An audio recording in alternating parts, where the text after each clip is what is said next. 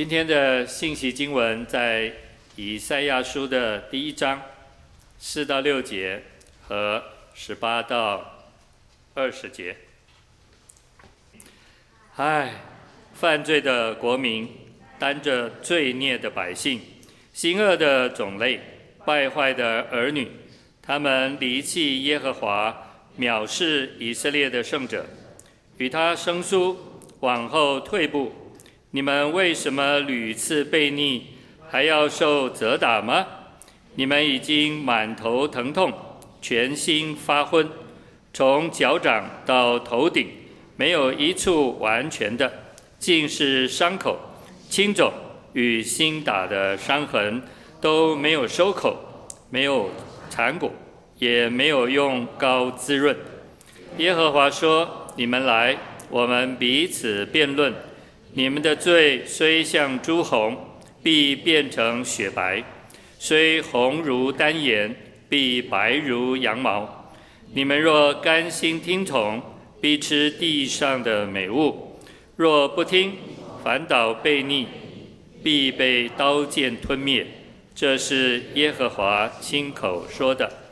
今天在我们当中，啊，维华牧师分享的信息题目是“周而复始”。万象更新，各位弟兄姐妹平安。今天是二零二三年的第一天，第一个主日，所以在这边祝大家新年快乐。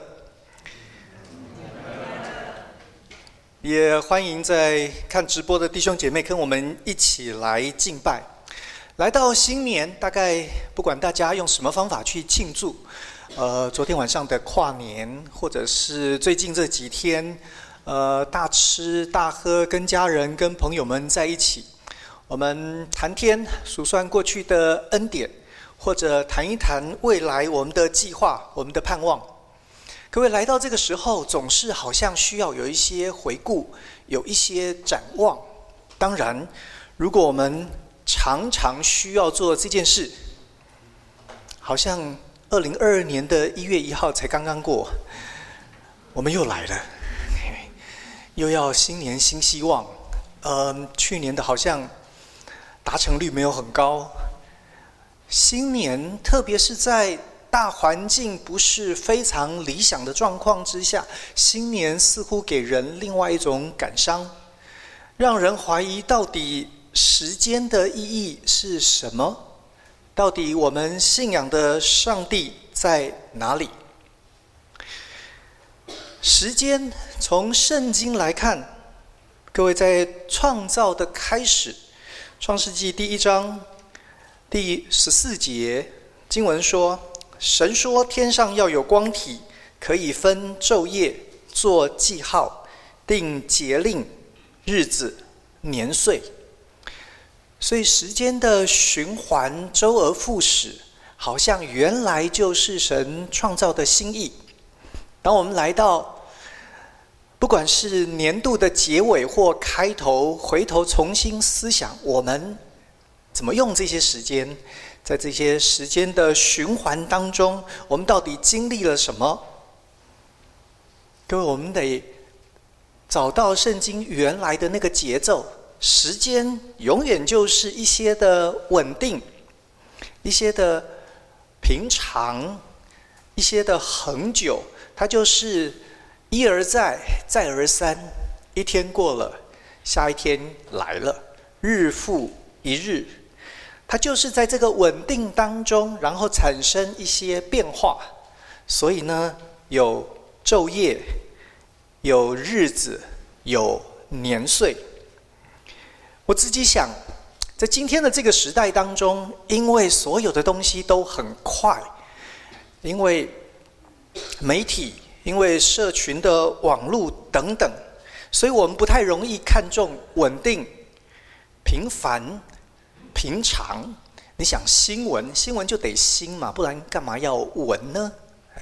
它就得新奇，它就得出人意外，它就得光怪陆离。因为这个缘故呢，让整个世代越来越不在乎那些稳定的、长久的。那些好像没什么了不起的，其实各位，你仔细想想，神的伟大在哪里？说不定我们第一个应该经历、应该看到的是，从昨日、今日到永远，从创造之始，从万古之初，神就是这样，每一天都是日月星辰，使这个宇宙按照原来神的心意运转，它有次序。各位，这其实是一件非常了不起的事。我看看我自己。每个礼拜一早上，我都蛮早起床，到学校去开始服侍。可是我到礼拜四就没气了。我永礼拜五早上永远是我最难起床的一天，持续个五天都已经很困难了。神已经持续了好久好久好久的时间。我们一开始唱的诗歌《神信实广大》，真的是一件了不起的事。不看重稳定的。平凡的是这个时代肤浅很重要的原因。这两天看了一个影片，我觉得很有趣。他说：“你有没有注意到，我们去洗牙之后，跟我上个礼拜才刚去哦，我出来，我觉得我是新造的人。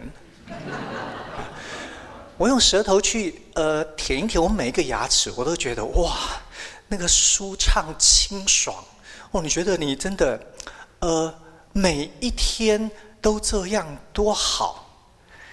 各位，那样子特别的经历，可是其实呢，我们的牙齿健康没有人靠那一年两次的洗牙来维持，对吧？如果你告诉你的牙医，你一年就靠他这个两次，他帮你的忙，你大概所有的牙都掉光了。我们牙齿的健康得靠每一天早晚两次，每一次两分钟，超无聊，呃，就是细心的做该做的事，很平凡。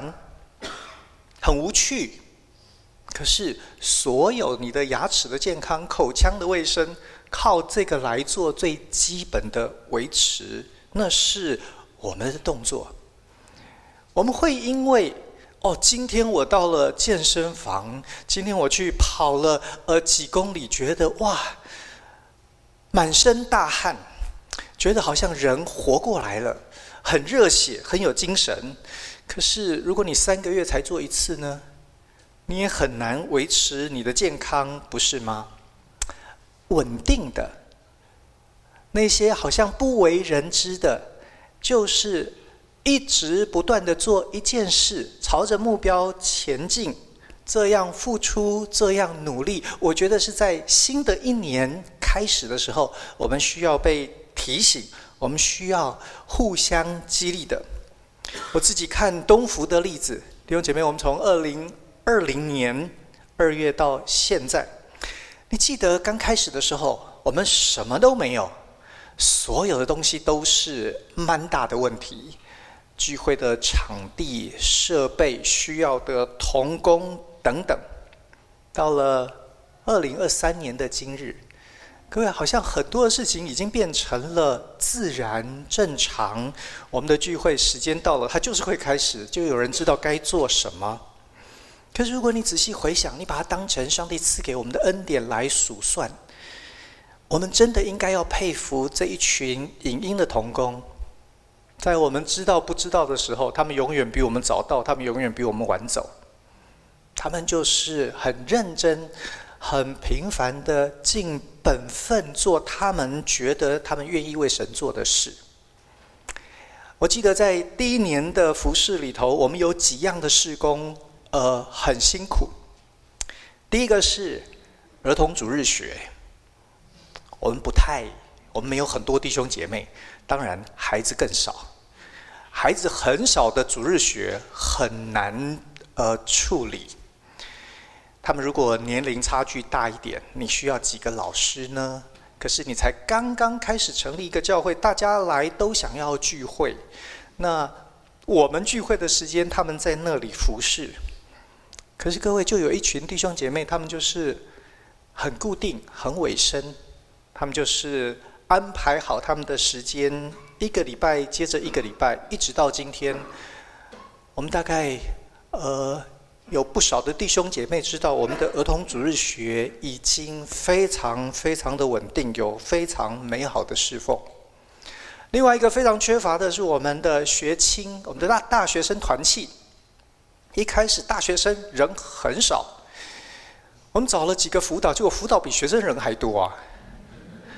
大家聚会的时候也觉得有点怪，OK，也不知道要怎么样子可以增加这些大学生的人数。你以为大学生都很喜欢跟叔叔阿姨一起聚会吗？当然没有，OK，那些关心其实说不定都是蛮大的压力。可是各位，上个礼拜天我跟这些大学生们一起去吃饭，我们在古早味，然后我们十个人围的那个感觉，我说哇，那天超像围炉的。他就是有一群人。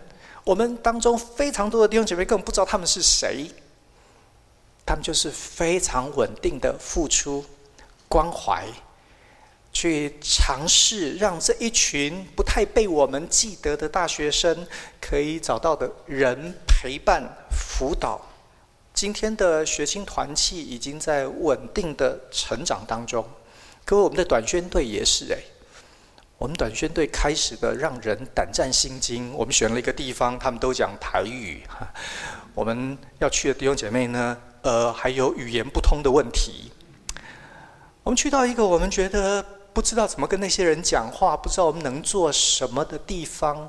可是我们就坚持了几年下来，弟兄姐妹稳定、稳定的付出，做当做的事。其实是，如果你要问新年有什么反思，有什么奥秘，我觉得那是神一开始给我们的，恒常，就做你可以做的事，做神放在你心上的事，你不要一天到晚去想那些光鲜亮丽、耀眼，呃，引人注意，有人喝彩。按赞，各位，那一些未必是我们心里头真正的负担，真正的喜乐。神的伟大在于，他就是顾念我们当中大大小小每一个人，从第一天直到今日，然后他还要继续的保守，继续的持定下去，那是神的伟大。当然，就在这个。昼夜、日子、年岁的当中，他告诉我们四季的循环，所以稳定、恒常，在这个所谓看起来不变、每一天都差不多的过程里头，神的设计就是他需要有一些变化，他需要有新的设计，他需要有新的方式，他要让那个原来旧的目标、旧的意义可以产生新的能能量。可以带进新的精神。弟兄姐妹，在我研究圣经里头，我觉得有一个最有趣的例子，是以色列人出埃及的时候，一开始神告诉他们说：“哎，你们要过一个节，叫做逾越节。”天哪，以色列人都还在埃及做奴隶耶。第一个要学的是过节。我们还在做人家的奴隶，有什么节好过？神说：“哦，no！你要看时间，你要从学会过节开始。你的生活需要充满欢乐，充满盼望，充满对彼此的那个分享。所以呢，定了逾越节，也在第一个逾越节的那一天，以色列人离开了埃及。”各位，你想想，所以将来呢？将来当然就是过逾越节嘛。逾越节有一个这么好的历史的意义，神在救恩史上伟大的作为，那是以色列诞生的日子，那是每一家每一户得到自由，将来他们会有家园、有田地，当然要过逾越节。可是很有趣诶，就在出埃及记二十三章告诉我们，神把那个节呢给了另外一个名字。现在叫做除孝节。为什么月节那么好，那么有意义？对每一个人来说，都是从心里头深深感恩，叫大家过这个节绝对不会有问题。神要给他另外一个名字呢？答案很简单，因为月节呢充满了游牧民族的色彩。可是以色列人呢离开埃及进到迦南之后，他就变成。农业社会了，各位，神好早就看见这件事，告诉所有人说，同样那个节日，可是呢，我给你两个名称，你可以从历史的角度来看，那是逾越节；你也可以从现代人的情境来看，对农业社会人来说，它是除孝节。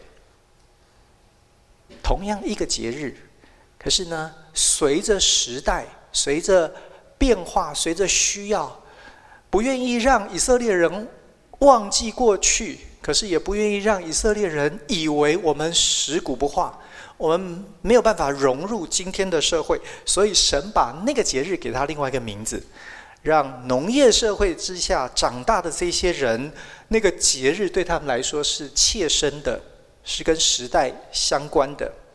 各位就顺着这个逻辑往下发展，所以呢，有了收割节，有了收藏节。收藏节其实对应的就是祝棚节，同一天，两个名字。你可以从游牧的角度、历史的角度过祝棚节，你可以从农业社会的角度过我们的收藏节，因为所有人把农作都忙完了。一年的所得收成进了仓库，大家现在开开心心享受一年的成果，那是收藏节。各位，你看那个那个概念、那个想法，是一整套，是有系统，是让它可以真正操作的。我在想，在东福信友堂，我们所做的是弟兄姐妹，我们从一开头我们就非常在意。这是一个新的教会，这个教会可以在这样子的时代，可以帮助我们周围还不认识耶稣的人，可以找到新的连接点，可以找到福音对他新的意义。我们在一五三的聚会里头花了非常多的功夫，想要做这件事。各位，我们讲台的信息有很大程度的努力，要把我们原来觉得好像是老旧的福音，给他时代的意义，给他我们周围的同事、家人、亲戚朋友，可以对他们来说，好像他也可以看见这个信仰的确有他好像很奇怪的地方，但是这个信仰也有对他生命深处所。发出的呼唤，我在想，我们继续往前走，我们大概就是得继续把握这两个原则。一方面，我们愿意委身，我们可以稳定；另外一方面，我们可以在这里头找到新的设计，找到新的意义、新的价值，让它可以发展，可以扩大。当然。我们今天其实要讲以赛亚书第一章，这是我们今年的书卷。在我祷告预备的时候，我在想说，呃，谢牧师好像整了我一下。各位，这个以赛亚书第一章怎么跟新年扯上关联呢？如果你回头看以色列的历史，是在神盼望、期待以色列人在稳定的生活里头。成为美好的见证，帮助其他的各国、外邦的各族可以见证到神的荣耀大能，所以他们愿意来，他们可以承认这一位神也是他们的主，所以有稳定，有新的设计。很不幸的是，在以色列的历史当中呢，各位，也许是日常的越来越没有新鲜感。也许稳定的委身付出真的非常非常的困难，所以你看见以色列人呢，脱离了正轨。我们刚刚所读的经文，在以赛亚书的第一章第四节开始，先知指责以色列人，告诉他们他们是犯罪的国民，他们是担着罪孽的百姓，行恶的种类，败坏的儿女。他们不但已经偏离正轨，偏离正轨已经成为他们的日常，这是新常态。因为在以色列的历史当中，当类似这样的事情发生，神怎么做呢？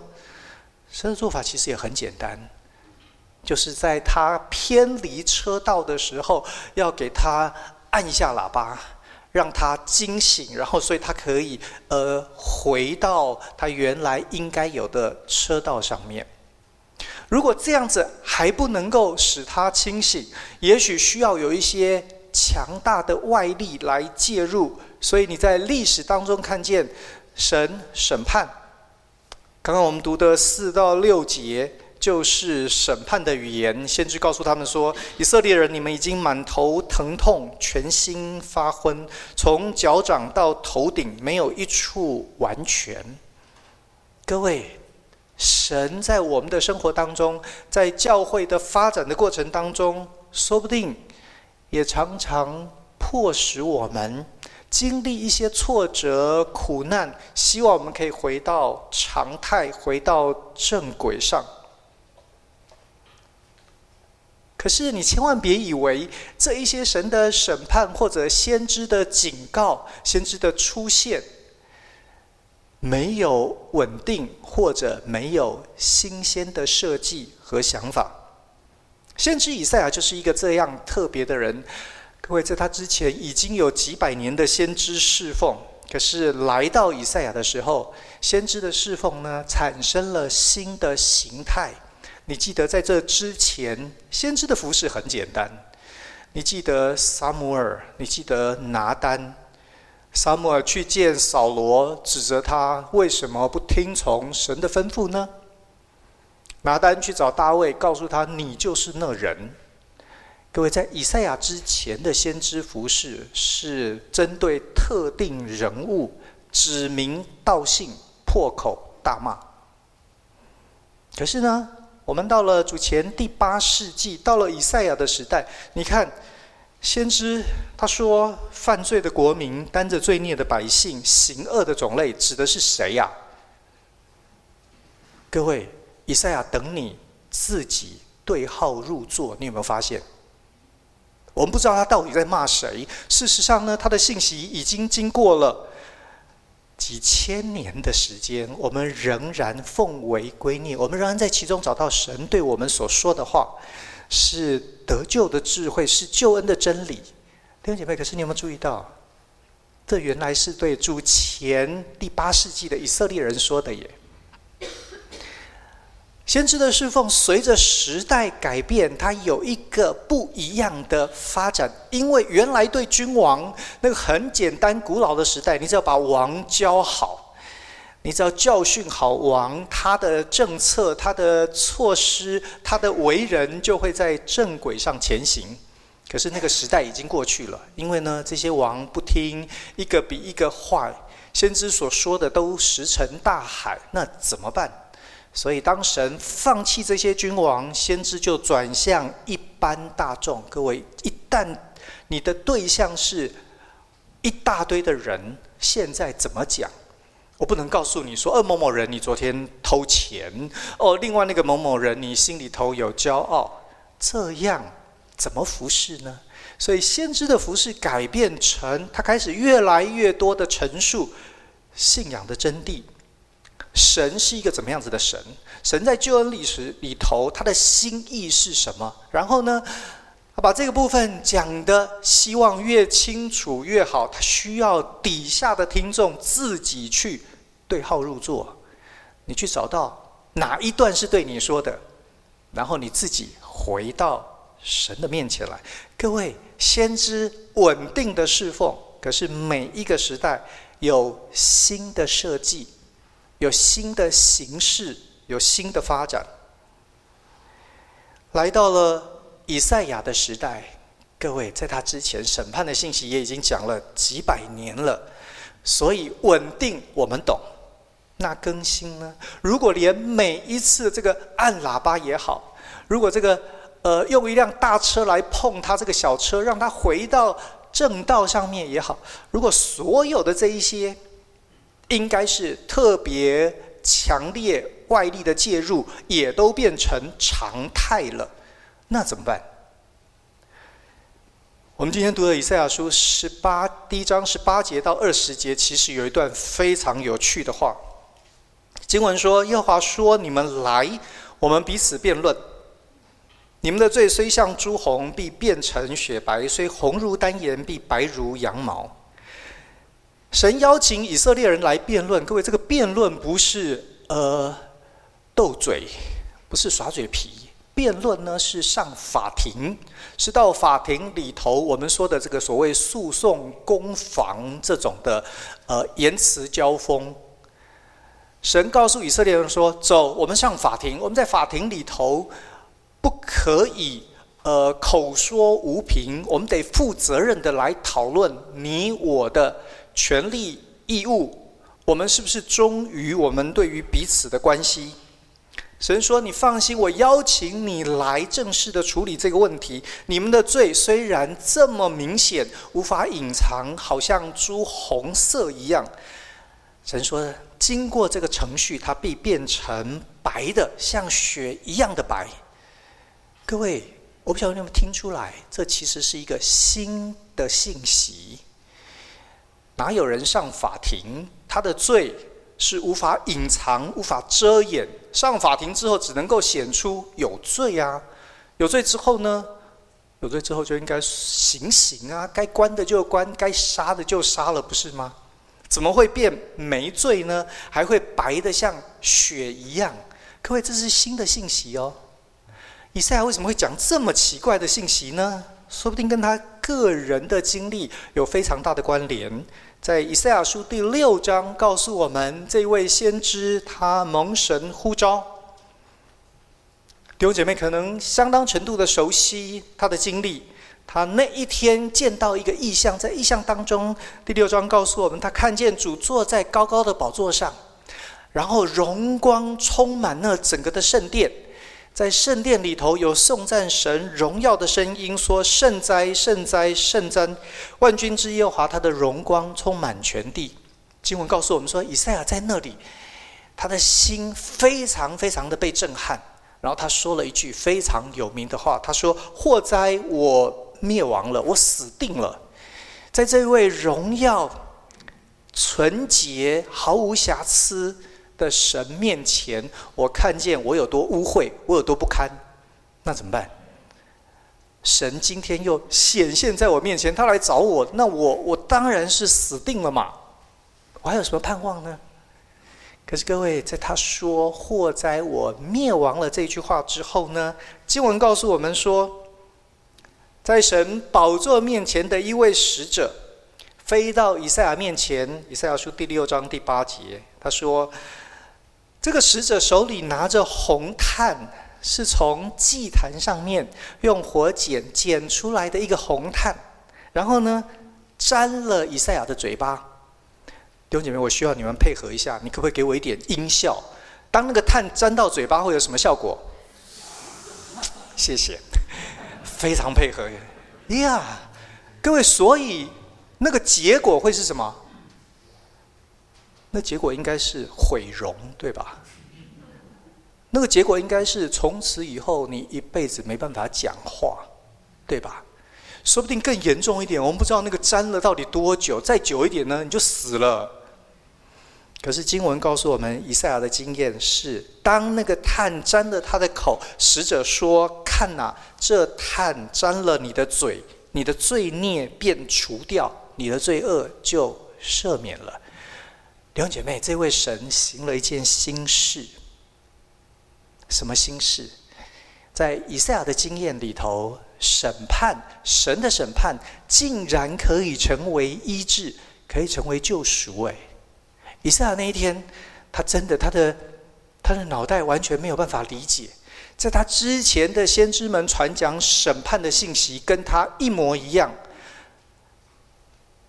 他所讲的说不定只有更强烈一点，因为以色列人越来越败坏，败坏已经变成常态了。神要怎么办？神做了一件新事。神说：“你知道吗？你愿意承认祸灾，我灭亡了。只要你愿意承认这件事，即使我的审判临到你，你不会感受到死亡。”你会在那里被医治、被拯救、被建立。弟兄姐妹，在新年当中，我们盼望我们的未来，我们可以平稳踏实的继续过二零二三年。不管外在的环境有什么样子的变化，神量给我们的，我们就做。我们盼望我们在这个稳定当中，我们可以放入新的心思、新的意念，也许产生新的形式，让那个稳定呢，它不会脱轨。它可以继续稳定、长久的持续下去。它也让我们可以在生活当中觉得生活是美好的，是可以让人满足的，是有趣的。可是各位，我们能做的永远都是相对的。圣经告诉我们，这位神一直不断的成就新事，是在我们的人生当中，有很多时候会有很多的新的变化。变化会带来一些舍不得，甚至于带来一些眼泪，带来一些痛苦。但是，我们人生最深的指望，永远不在我们或我们周围的人，在于那位一直不断从我们平凡的日子里头可以做心事的神。那一天，以赛亚自己经历了一个奇妙的。神的作为是审判，竟然可以成为医治和拯救。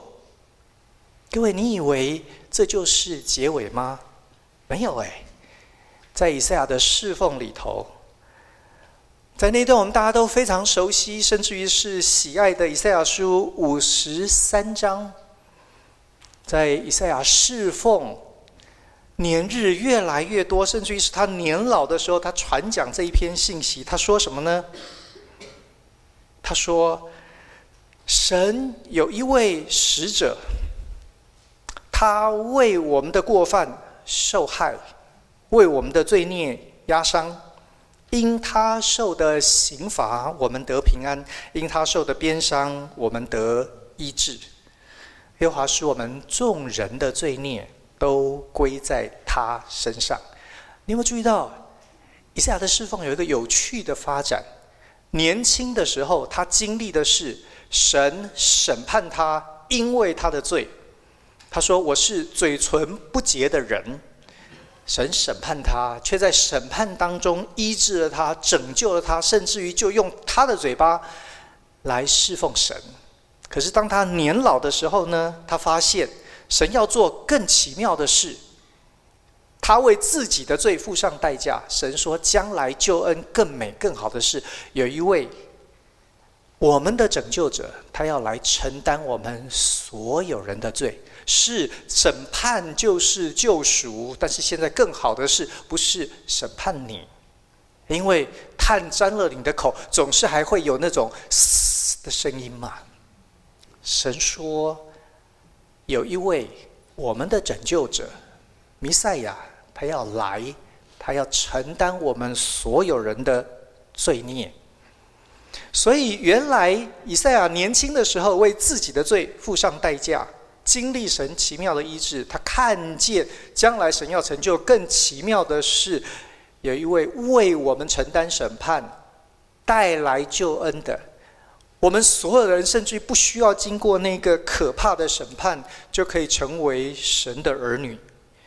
弟兄姐妹，你看见是更新，在那个时以色列脱轨的时候，神要使他回到正轨。本来是常态当中的例外，现在例外变成常态了。然后神怎么做？神让那个新而又新救恩的本质可以在这里。凸显。来到二零二三年，不管是世界的局势、两岸经济，各位大概所有的人都会觉得，哦，眼前实在是有一点暗淡无光。如果我们跟以色列的历史相比，也许我们好像觉得他好像快脱轨了，这种脱轨说不定已经快要变成新常态了。我觉得对我们这一些成为神儿女的人来说，我们应该有一个笃定和把握。那个笃定是，我们可以继续在我们的日常当中经历神的信实，也盼望我们可以成为信实别人可以托付的人。盼望我们在这一些信实当中，我们也可以给他一些新的活力、新的盼望、新的力量。但是最后，总归，不管我们能做多少，不管我们有怎么样子的限制，至终我们有一位神，这位神永远超过我们的想象。他可以在最糟糕，似乎是最邪恶、充满死亡的情况之下，神竟然可以成就救恩，带给人光明。我相信，即使是在今天，神仍然可以做一样的事。所以，如果在新的一年的开始，我们可以把我们的注意力、我们的心灵的眼睛，把我们心灵的那个倾听对准在神身上。我相信，二零二三年可以仍然对我们来说是与神同行、充满祝福的一年。愿神赐福保守我们每一位。我们一起祷告。谢谢主，你恩待我们，引领保守我们个人、各家、整个的教会。来到新的一年，我们为过去走过的年日向你感恩。我们赞美你的信实，我们歌颂你在这个当中所创造的新事。我们把新的一年也交在你的手中，求主的圣灵保守我们每一个人手中的工作，保守我们的生命成长，更是保守我们在你面前的委身和信靠。愿你的荣美彰显在我们身上。谢谢主，祷告靠耶稣的名，阿门。